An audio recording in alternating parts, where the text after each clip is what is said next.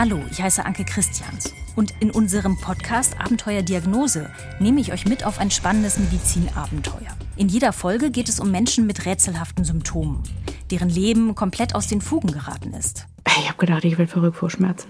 Und er ist sofort gekommen und hat sich die ganzen Dinge angeschaut, hat gesagt, da ist nichts mehr zu machen und mich liebevoll auf meinen Tod vorbereitet. Und es geht um engagierte Ärztinnen und Ärzte und ihre Suche nach der rettenden Diagnose. Da sind wir alle hellhörig geworden, haben gesagt, Mensch, da müssen wir mal genauer hingucken. Es ist wie im Krimi eine Jagd nach Indizien, Spuren und Beweisen.